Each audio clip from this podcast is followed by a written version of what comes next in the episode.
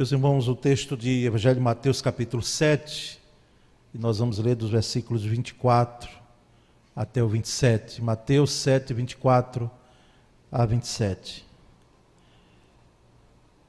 Quem já tem tempo aqui no Evangelho já leu, já ouviu muita pregação, eu acredito, nesse texto. E vai ouvir mais uma. Mais uma, porque é o texto que está nas Escrituras que nós não devemos nos esquecer. Só que ele tem sido muito usado para dar destaque à família, e não está errado. É um texto muito apropriado mesmo para a família. Está vindo aí o mês de maio e nós vamos, o Ministério de Família está preparando algo lá para o final do, do mês para podermos ter aqui em relação à família. E eu quero ler com você esse texto, Mateus 7, 24 a 27. Diz assim: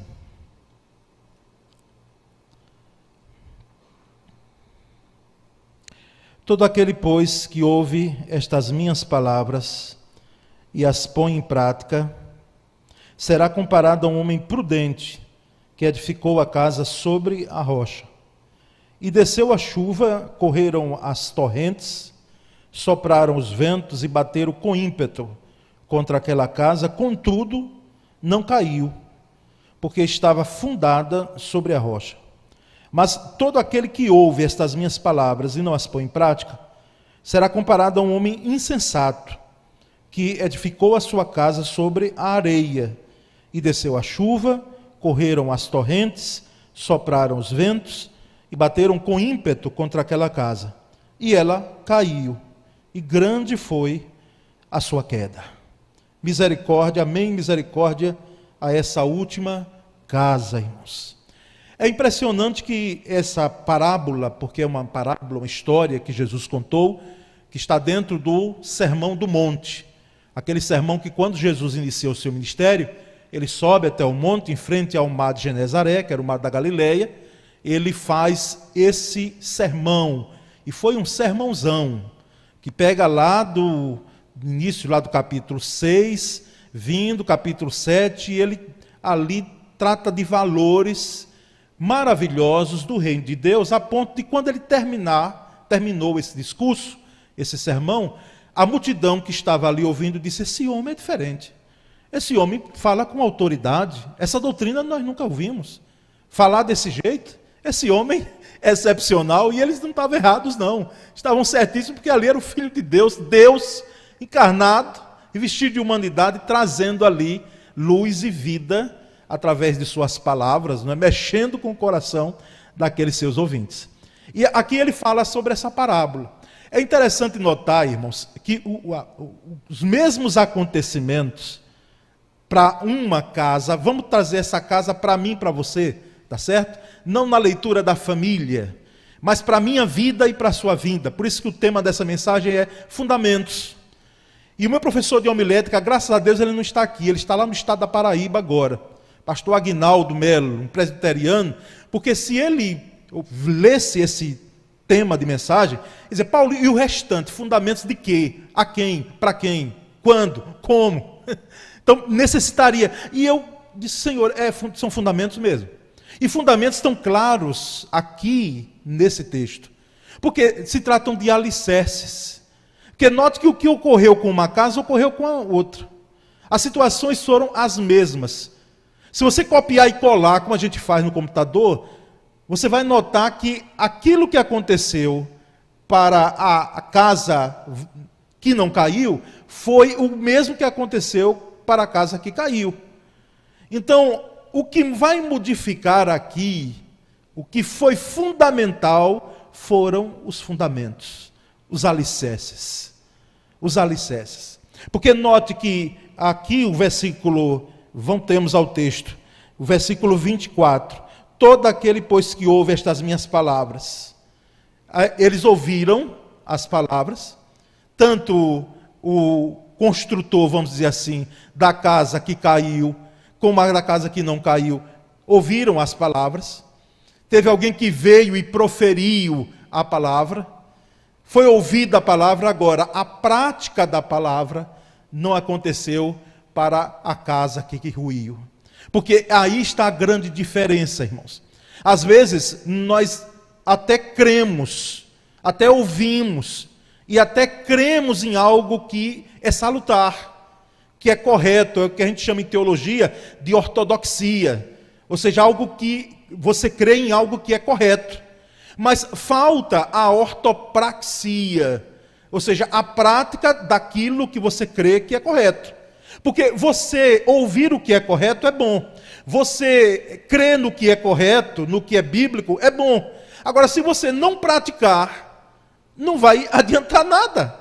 Porque você vai ouvir, você vai, de certa forma, até se alimentar, mas haverá situações práticas na vida cristã que aí você não terá êxito.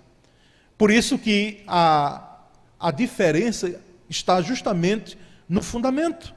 No fundamento, primeiramente, aqui, do praticar o que se ouve. Do praticar o que se ouve. Tem gente que ouve bem. E alguns estudiosos fazem até uma diferença de ouvir e escutar. É uma diferença que eu não sei muito bem limitar aí, mas a tendência é de, de ouvir e não colocar em prática, parece que não escutou. Porque às vezes no relacionamento, vê se não é assim marido e mulher. O esposo chega para a esposa e diz: Mas você não disse isso. Ela diz: Eu disse. Eu falei, só que ela falou e não foi entendido. Não houve, né, não é minha área, mas assim, a, a, a mensagem não chegou correta. Ela chegou com ruídos. Quando às vezes até um levantar só de sobrancelha, ou um olhar de um esposo, ou de uma esposa para o esposo, já houve comunicação. Então, esse praticar aqui é no sentido mesmo claro do fundamento de agir, de ação no que é correto. Então, por isso, o primeiro fundamento aqui é a prática do que se crê. A prática do que se crê. Então, o versículo vai adiante e diz: Todo aquele que ouve estas minhas palavras e as põe em prática. Esse, esse, essa, esse primeiro construtor colocou em prática o que ouviu, o segundo não colocou. Nós vamos ler lá no versículo, me acompanhe, lá no versículo 26. Mas todo aquele que ouve estas minhas palavras e não as põe em prática, ou seja, não ouve prática, Ouviu, mas ficou só no ouvido. Não houve o praticar, não houve o exercer. Não é uma questão aqui, irmãos, de, de luta, de embate entre teoria e prática. Não existe isso. Uma vez alguém fez uma pergunta, professor, o que é, que é mais importante, a teoria ou a prática? Os dois. O que é, que é mais importante, a teoria musical ou a prática? Os dois são. Na área médica, irmão o que é, que é mais importante? A prática ou a teoria? Os dois caminham juntos, não há, não há duelo aí. Há, precisa haver unidade. Precisa, precisa haver aí sintonia. Então, por isso que essa casa caiu. Faltou fundamento do praticar. Até se ouviu. E quem sabe até se deliciou. Puxa, que bênção. Como eu ouvi uma vez de uma senhora numa praça pública no interior que a gente fazia uma ação evangelística e a gente cantava, e ela chegou para mim, dentro daquela cultura sertaneja, ela disse: Meu filho, que, que, que músicas maravilhosas, que hinos maravilhosos, e ela limpava assim o olho e disse: Meu Deus, que coisa linda, não é? Mas eh, eu não sei como foi que ficou aquela senhora depois, mas só ficar nisso, no achar bonito, não, não é o todo.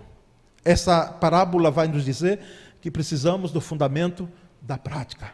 E o texto vai adiante e diz que, esse do versículo 24, ele será comparado a um homem prudente que edificou a casa sobre a rocha. O fundamento da prudência. O outro foi um fundamento da insensatez, que não é fundamento coisa nenhuma, é uma tragédia.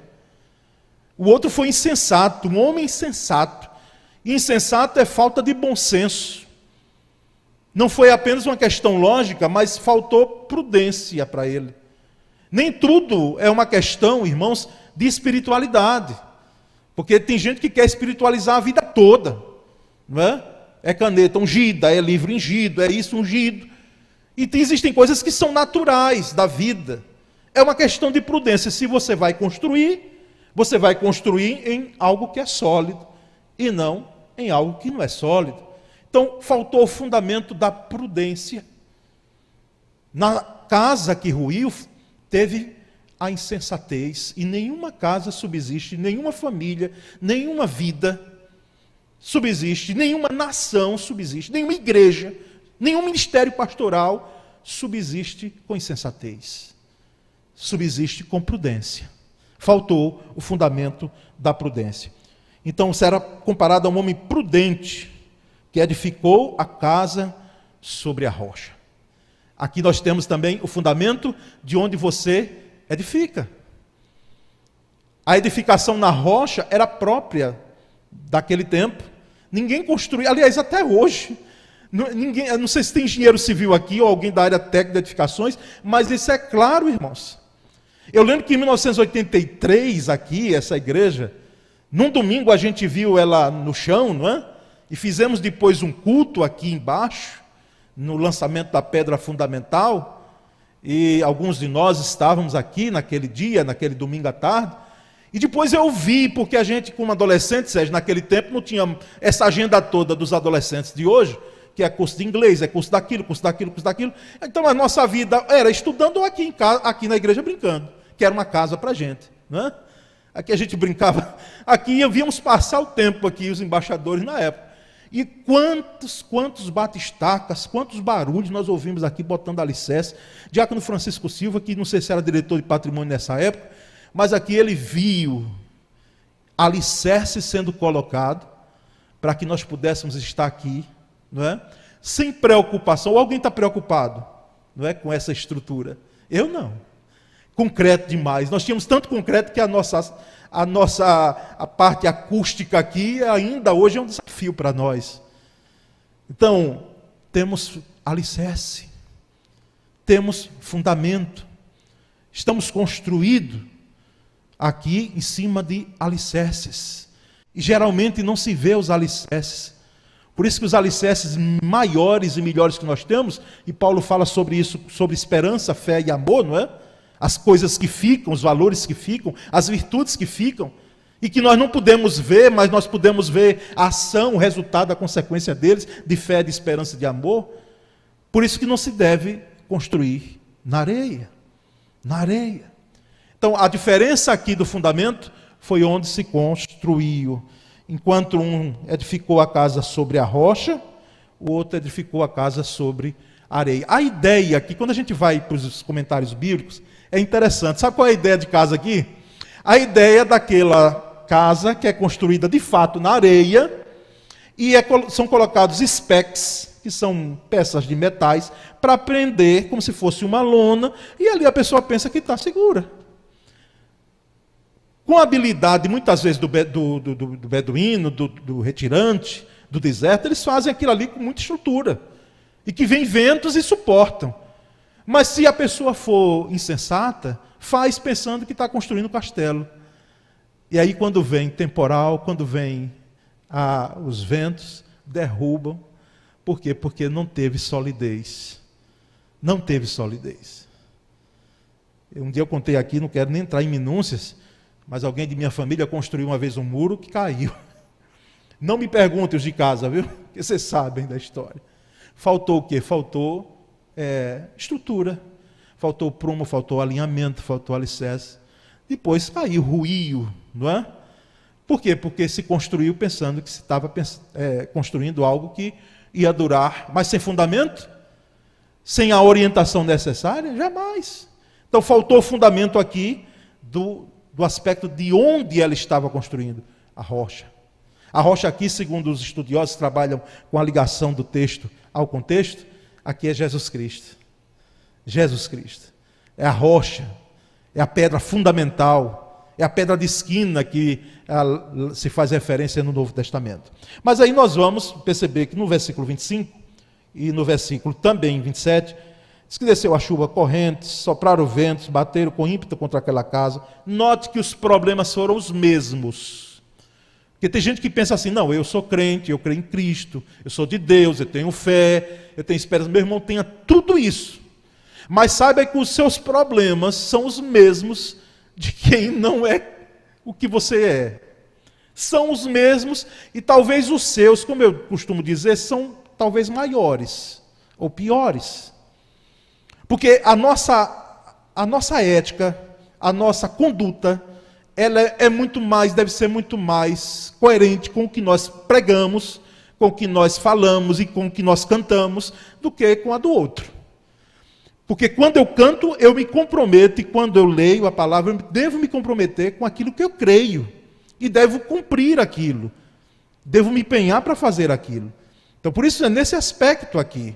Não há sonegação de imposto. Não há ludibriação, não há engano. Tem que ser uma vida correta. Não há um subterfúgio, não há um jeitinho que chama brasileiro, mas não é só do Brasil que tem, não. Em outras nações tem. Entendeu? No Brasil é porque aqui talvez seja muito mais escancarada a coisa, e muito mais é, de forma desavergonhada que é feita, e falta uma puni, punição à altura. Mas acontece também em outros locais. Então falta muitas vezes essa, esse entendimento, irmãos, de que os problemas eles vêm na mesma medida.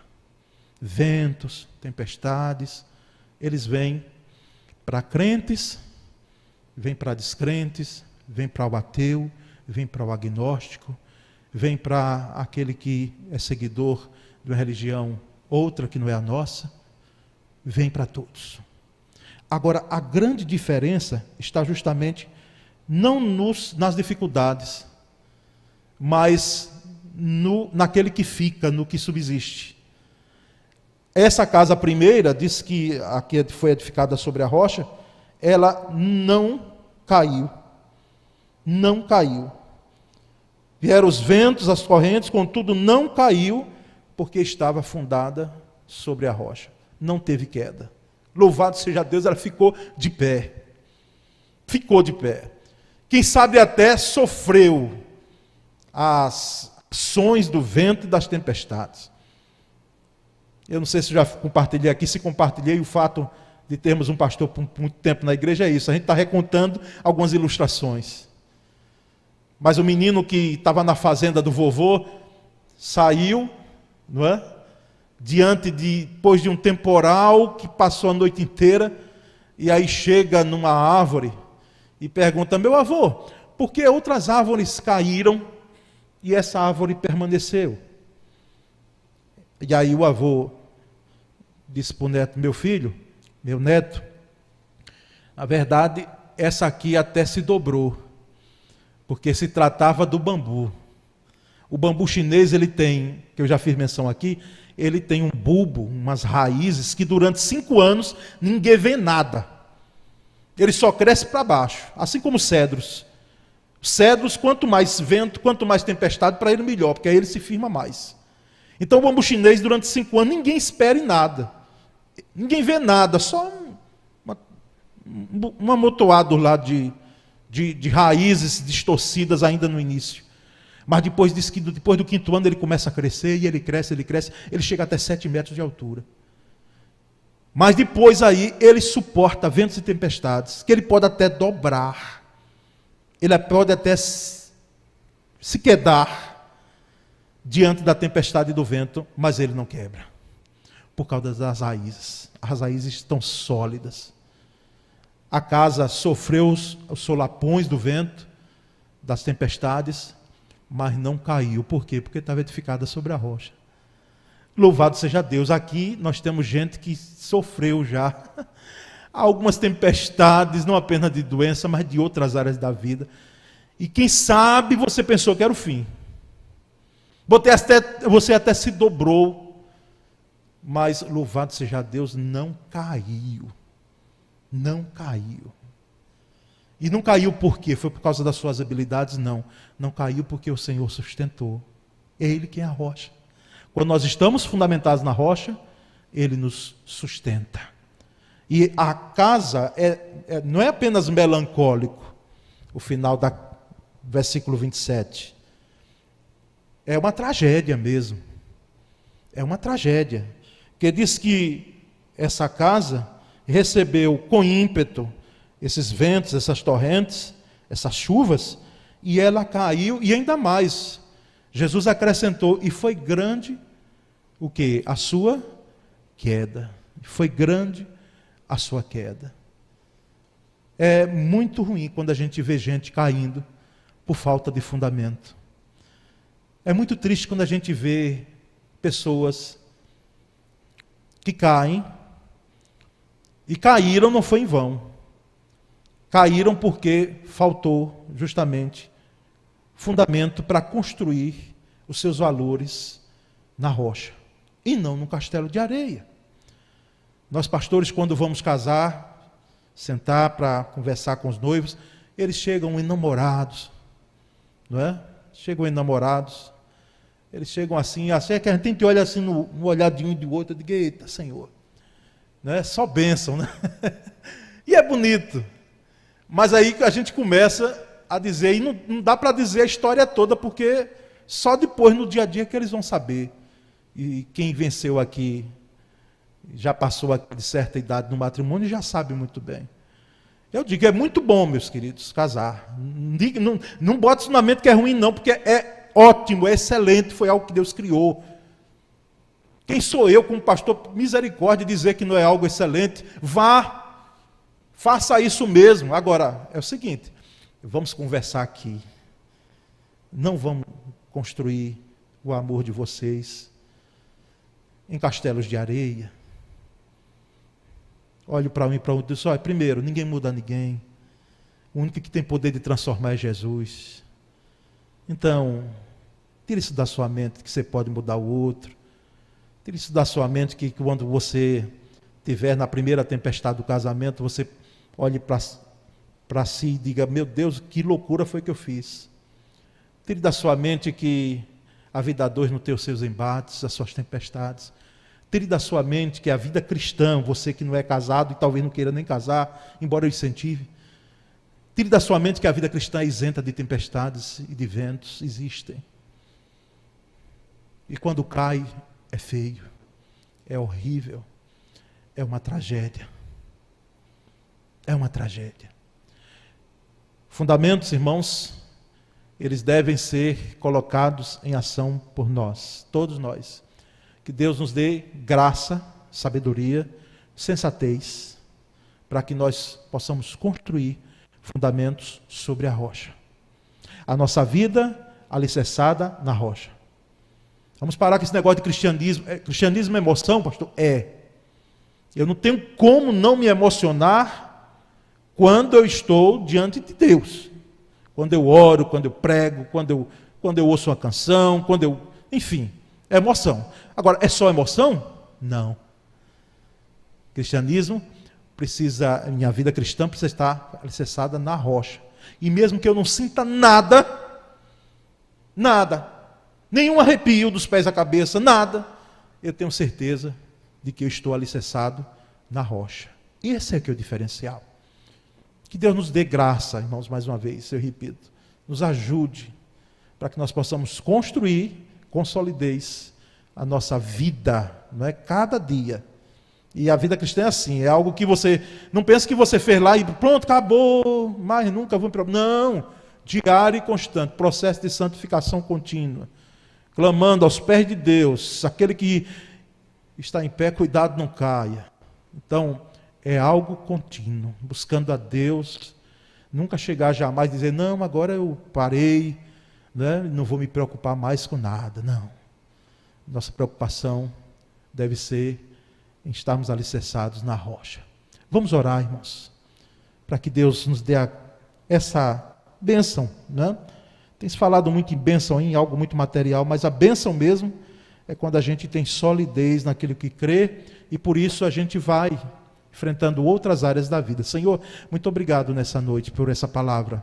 Eu só posso ir até aqui com as minhas limitações. Mas louvado seja Deus que a tua palavra, que é a verdade, ela não para aqui, ela vai meu meu pedido, meu desejo, e nós sabemos disso, ela vai burilar na mente dos teus servos essa noite, na minha mente, no meu coração na mente dos meus, dos meus irmãos, no coração dos meus irmãos, para que possa trazer de fato não apenas a ortodoxia, mas a ortopraxia, a prática do que nós cremos. Nós cremos no que é verdadeiro, mas nós praticamos o que é verdadeiro. Dá-nos, Pai, poder para enfrentarmos situações das mais adversas, adversas que enfrentamos, mas dá-nos, acima de tudo, solidez, para que a nossa vida seja firmada na rocha que és tu. Muito obrigado, Pai. Essa é a nossa oração, nós fazemos em nome de Jesus. Amém. Glória a Deus, graças a Deus.